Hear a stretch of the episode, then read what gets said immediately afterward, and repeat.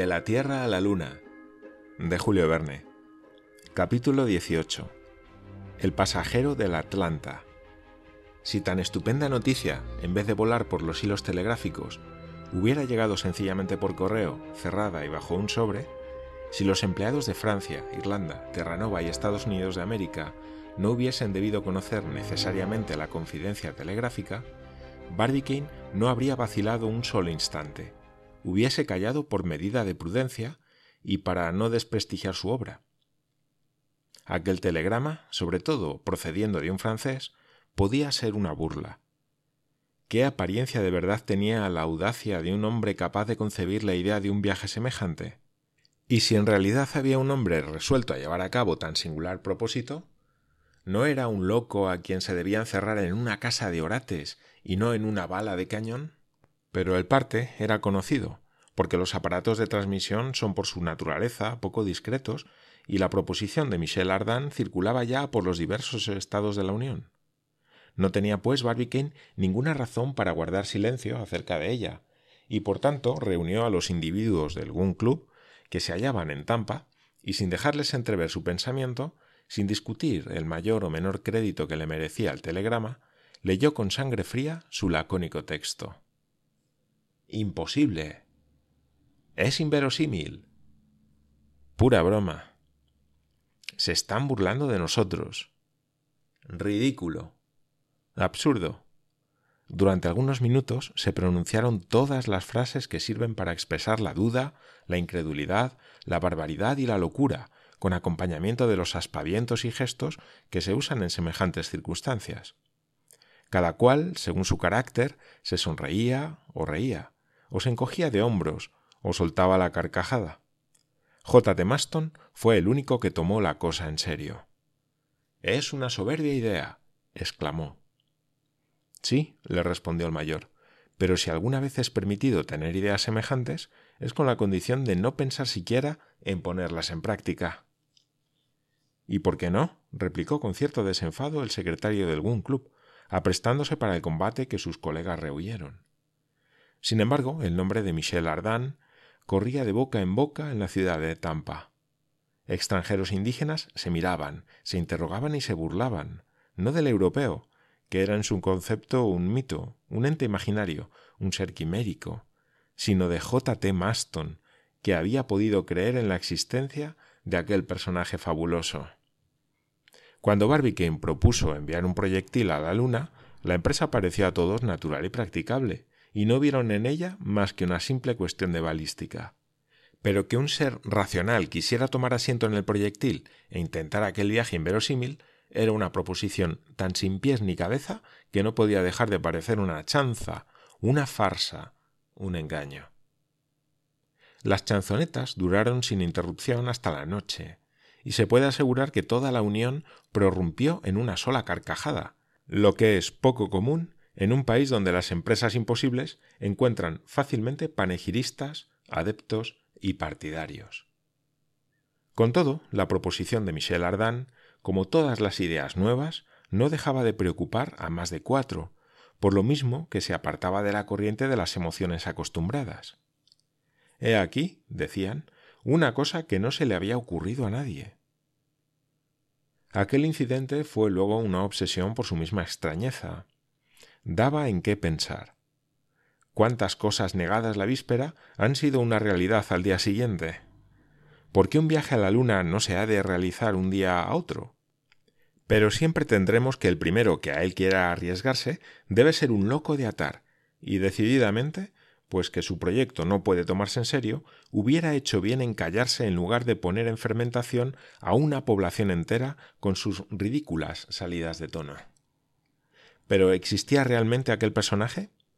He aquí la primera cuestión. El nombre de Michel Ardan no era desconocido en América. Era el nombre de un europeo muchas veces citado por sus atrevidas empresas.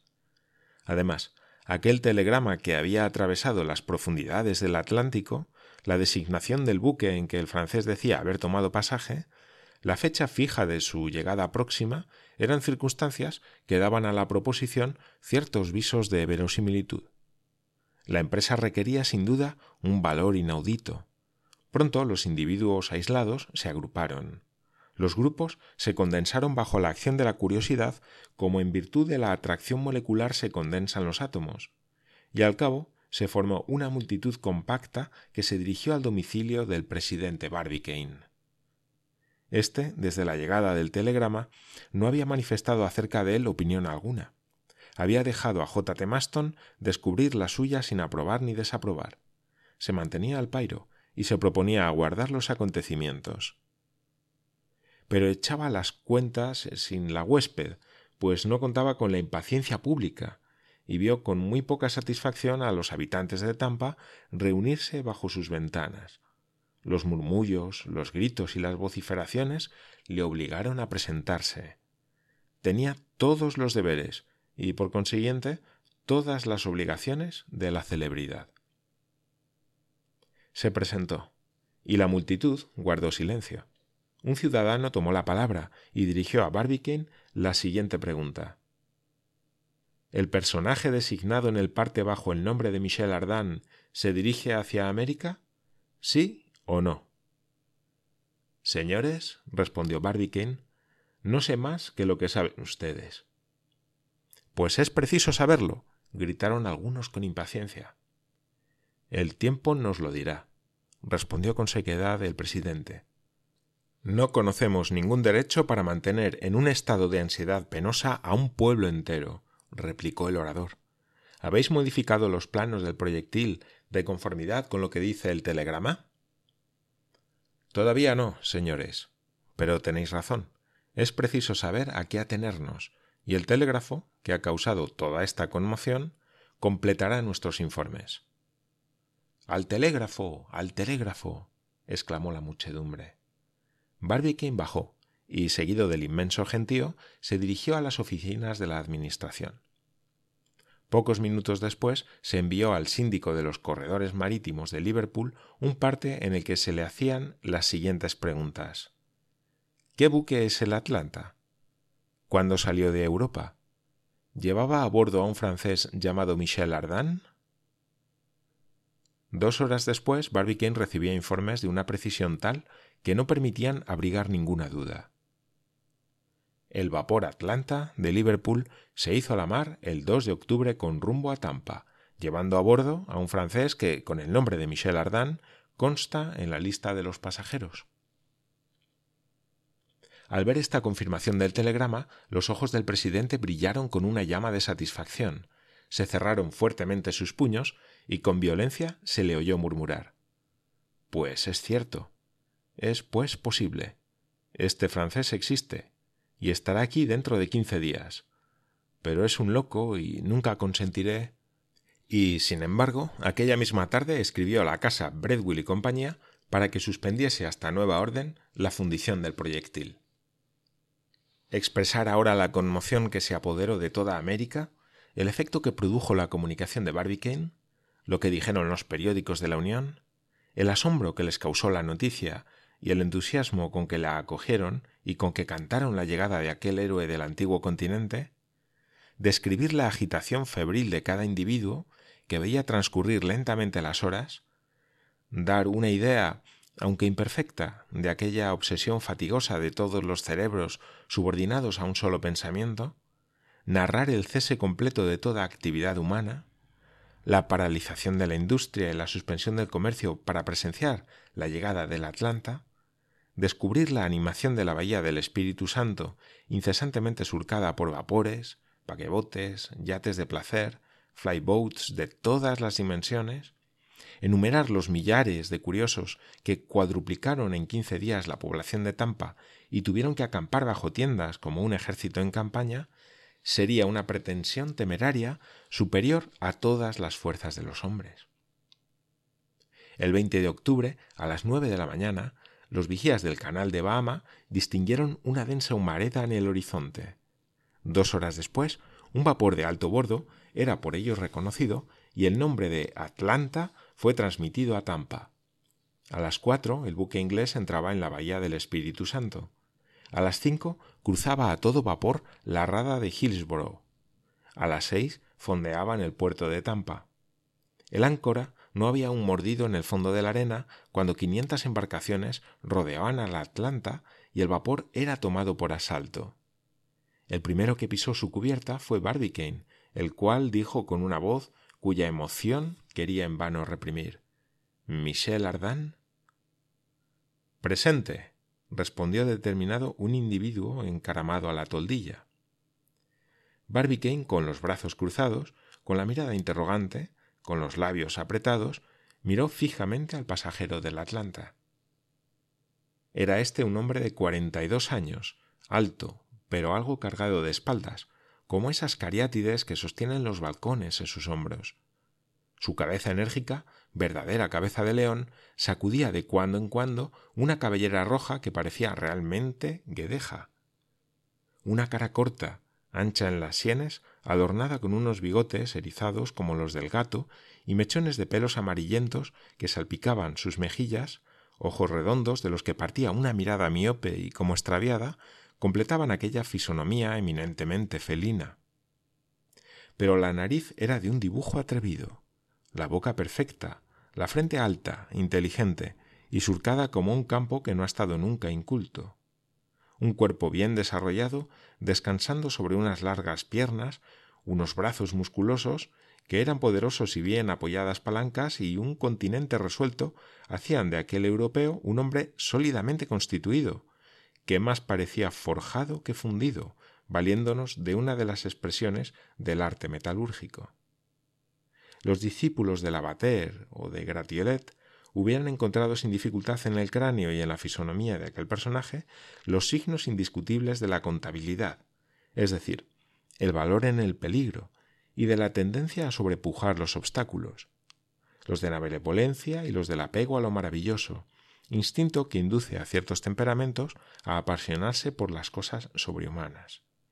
Pero en cambio las protuberancias de la adquisibilidad, de la necesidad de poseer y adquirir, faltaban absolutamente.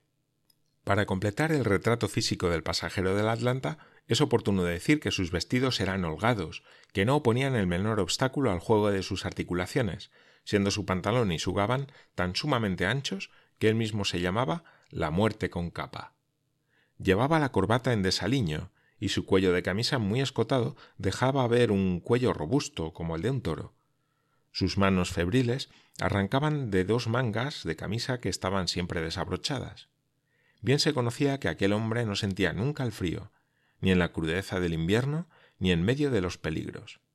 Iba y venía por la cubierta del vapor, en medio de la multitud que apenas le dejaba espacio para moverse, sin poder estar quieto un momento. Pero él derivaba sobre sus anclas, como decían los marineros, y gesticulaba y tuteaba a todo el mundo, y se mordía las uñas con una avidez convulsiva. Era uno de esos tipos originales que el creador inventa por capricho pasajero, rompiendo el molde enseguida. En efecto, la personalidad moral de Michel Ardan ofrecía un campo muy dilatado a la investigación de los observadores analíticos. Aquel hombre asombroso vivía en una perpetua disposición a la hipérbole y no había traspasado aún la edad de los superlativos. En la retina de sus ojos se juntaban los objetos con dimensiones desmedidas, de lo que resultaba una asociación de ideas gigantescas. Todo lo veía abultadísimo y en grande, a excepción de las dificultades y los hombres, que los veía siempre pequeños. Estaba dotado de una naturaleza poderosa, exorbitante, superabundante. Era artista por instinto, muy ingenioso, muy decidor, pero aunque no hacía nunca un fuego graneado de chistes, el chiste que se permitía era siempre una descarga cerrada. En las discusiones se cuidaba muy poco de la lógica.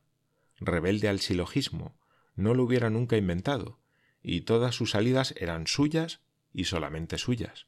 Atropellando por todo y para todo, apuntaba en medio del pecho argumentos ad hominem certeros y seguros, y le gustaba defender con el pico y con las zarpas las causas desesperadas. Tenía, entre otras manías, la de proclamarse, como Shakespeare, un ignorante sublime, y hacía alarde de despreciar a los sabios. Los sabios, decía, no hacen más que llevar el tanteo mientras nosotros jugamos. Era un bohemio del mundo de las maravillas, que se aventuraba mucho sin ser por eso aventurero, una cabeza destornillada, un faetón que se empeña en guiar el carro del sol, un ícaro con alas de reserva. Por lo demás, pagaba con su persona, y pagaba bien. Se arrojaba, sin cerrar los ojos, a las más peligrosas empresas. Quemaba sus naves con más decisión que Agatocles. Siempre dispuesto a romperse el alma o desnucarse, caía invariablemente de pies, como esos monigotes de médula de saúco con plomo en la base que sirven de diversión a los niños. En una palabra, su divisa era a pesar de todo, y el amor a lo imposible constituían su pasión dominante. Pero aquel hombre emprendedor tenía, como ningún otro, los defectos de sus cualidades. Se dice que quien nada arriesga nada tiene. Ardán nada tenía y lo arriesgaba siempre todo. Era un despilfarrador, un tonel de las Danaides. Perfectamente desinteresado, hacía tan buenas obras como calaveradas. Caritativo, caballeresco y generoso, no hubiera firmado la sentencia de muerte de su más cruel enemigo y era muy capaz de venderse como esclavo para rescatar a un negro. En Francia, en la Europa entera, todo el mundo conocía a un personaje tan brillante que tanto ruido metía. ¿No hablaban acaso de él incesantemente las cien trompas de la fama, puestas todas a su servicio? ¿No vivía en una casa de vidrio, tomando el universo entero por confidente de sus más íntimos secretos? Eso, no obstante, no le faltaba una buena colección de enemigos entre los individuos a quienes había rozado, herido o atropellado, más o menos al abrirse paso con los codos entre la muchedumbre. Pero generalmente se le quería bien, y hasta se le mimaba como a un niño. Era, según la expresión popular, un hombre a quien era preciso tomar o dejar, y se le tomaba. Todos se interesaban por él en sus atrevidas empresas y le seguían con la mirada inquieta era audaz con tanta imprudencia?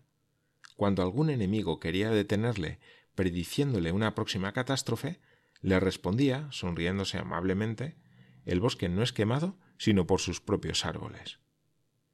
Y no sabía, al dar esta respuesta, que citaba el más bello de todos los proverbios árabes. Tal era aquel pasajero del Atlanta, siempre agitado, siempre hirviendo al calor de un fuego interior, siempre conmovido, y no por lo que pretendía hacer en América, en lo cual ni siquiera pensaba, sino por efecto de su organización calenturienta. Era seguramente un contraste, el más singular, el que ofrecían el francés Michel Ardan y el yankee Barbicane, no obstante ser los dos, cada cual a su manera, emprendedores, atrevidos y audaces. La contemplación a que se abandonaba el presidente del Gun Club en presencia de aquel rival que acababa de relegarle a un segundo término fue muy pronto interrumpida por los hurras y los vítores de la muchedumbre. Tan frenéticos fueron los gritos y el entusiasmo tomó formas tan personales que Michel Ardan, después de haber apretado millares de manos, en las que estuvo expuesto a dejar sus dedos, tuvo que buscar refugio en el fondo de su camarote. Barbicane le siguió sin haber pronunciado una palabra. ¿Sois vos Barbicane? Le preguntó Michel Ardan, cuando estuvieron solos los dos, con un tono como si hubiese hablado a un amigo de veinte años. Sí, respondió el presidente del Gun Club. Pues bien, os saludo, Barbicane. ¿Cómo estáis? ¿Muy bien? Me alegro, me alegro. Así pues, dijo Barbicane entrando en materia, sin preámbulos, ¿estáis decidido a partir? Absolutamente decidido. ¿Nada os detendrá? Nada. ¿Habéis modificado el proyectil como os indicaba en mi telegrama? Aguardaba vuestra llegada, pero preguntó Barbicane con insistencia. ¿Lo habéis pensado detenidamente? ¿Reflexionado? ¿Tengo acaso tiempo que perder? Se me presenta la ocasión de ir a dar una vuelta por la luna y la aprovecho. He aquí todo. No creo que la cosa merezca tantas reflexiones. Barbicane devoraba con la vista a aquel hombre que hablaba de su proyecto de viaje con una ligereza y un desdén tan completo y sin la más mínima inquietud ni zozobra. Pero al menos, le dijo, tendréis un plan, tendréis medios de ejecución. Excelentes, amigo Barbicane, pero permitidme haceros una observación. Me gusta contar mi historia de una sola vez a todo el mundo, y luego no cuidarme más de ella. Así se evitan repeticiones y por consiguiente, salvo mejor parecer, convocad a vuestros amigos, a vuestros colegas, a la ciudad entera, a toda Florida, a todos los americanos, si queréis, y mañana estaré dispuesto a exponer mis medios y a responder a todas las objeciones, cualesquiera que sean. Tranquilizaos, los aguardaré a pie firme. ¿Os parece bien? Muy bien, respondió Barbicane, y salió del camarote para participar a la multitud la proposición de Michel Ardan. Sus palabras fueron acogidas con palabras y gritos de alegría, porque la proposición allanaba todas las dificultades. Al día siguiente todos podrían contemplar a su gusto al héroe europeo. Sin embargo, algunos de los más obstinados espectadores no quisieron dejar la cubierta del Atlanta y pasaron la noche a bordo. J. T. Maston, entre otros, había clavado su mano postiza en un ángulo de la toldilla y se hubiera necesitado un cabrestante para arrancarlo de su sitio. Es un héroe. un héroe. exclamaba en todos los tonos. Y comparados con él, con ese europeo, nosotros no somos más que unos muñecos. En cuanto al presidente, después de suplicar a los espectadores que se retiraran, entró en el camarote del pasajero y no se separó de él hasta que la campana del vapor señaló la hora del relevo de la guardia de medianoche. Pero entonces los dos rivales en popularidad se apretaron muy amistosamente la mano y ya Michel Ardan tuteaba al presidente Barbicane.